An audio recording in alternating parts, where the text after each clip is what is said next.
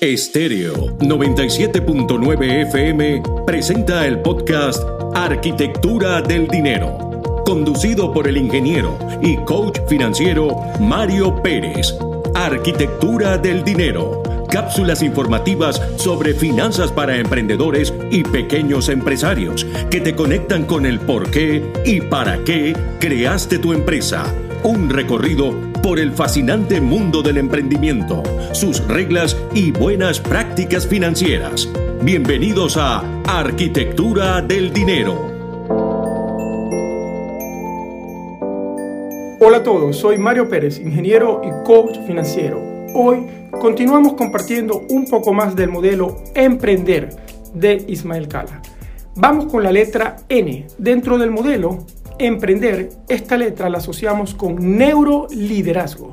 El neuroliderazgo tiene que ver con emprender a través de las neurociencias. Más adelante profundizaré en dos de ellas.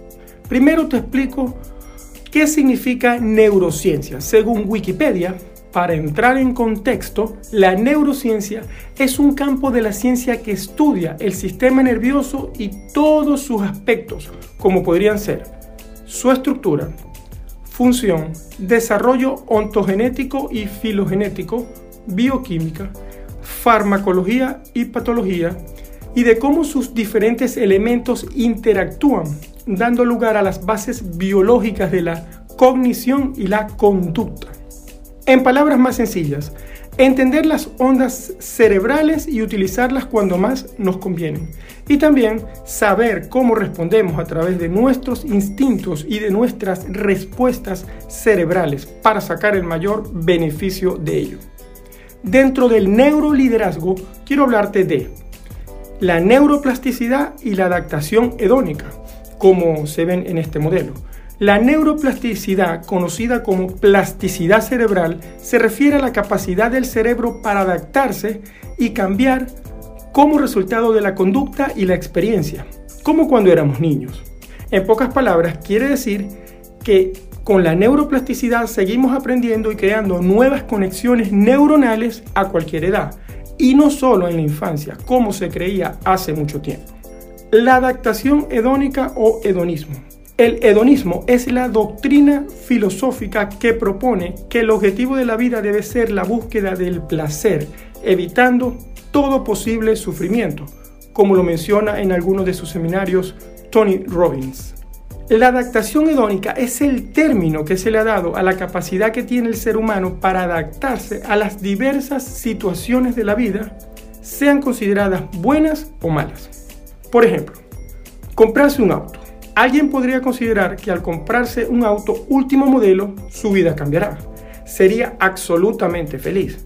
Te hablo por mí, yo me compré un auto último modelo hace muchos años y era el auto de mi sueño. Sin embargo, cuando compras un auto sientes esa felicidad, pero es efímera. Tal vez en la primera semana estés muy contento, en la segunda no tanto. Y pasado un mes te habrás acostumbrado a manejar tu lindo auto por las calles, renegando del tráfico.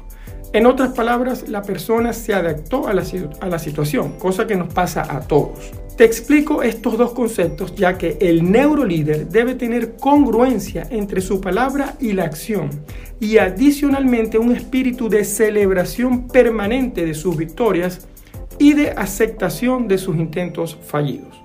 Utilizando una visión hedonista y continuando sus aprendizajes, el emprendedor va a lograr sus objetivos de forma más fácil. Adicionalmente, el neuroliderazgo se puede aplicar de forma muy beneficiosa a las áreas del marketing y ventas. Espero te haya gustado este contenido. Quédate conmigo que en nuestro próximo encuentro hablaremos sobre la disciplina en este modelo. Y si tienes preguntas sobre el tema, puedes seguirme y hacerlas en mi cuenta de Instagram, arroba Mario Luis Pérez FP. Será hasta nuestro próximo encuentro. Un abrazo, Mario. Estéreo 97.9 FM presentó el podcast Arquitectura del Dinero conducido por el ingeniero y coach financiero Mario Pérez. Arquitectura del Dinero. Cápsulas informativas sobre finanzas para emprendedores y pequeños empresarios que te conectan con el por qué y para qué creaste tu empresa. Un recorrido por el fascinante mundo del emprendimiento, sus reglas y buenas prácticas financieras. Esto fue Arquitectura del Dinero.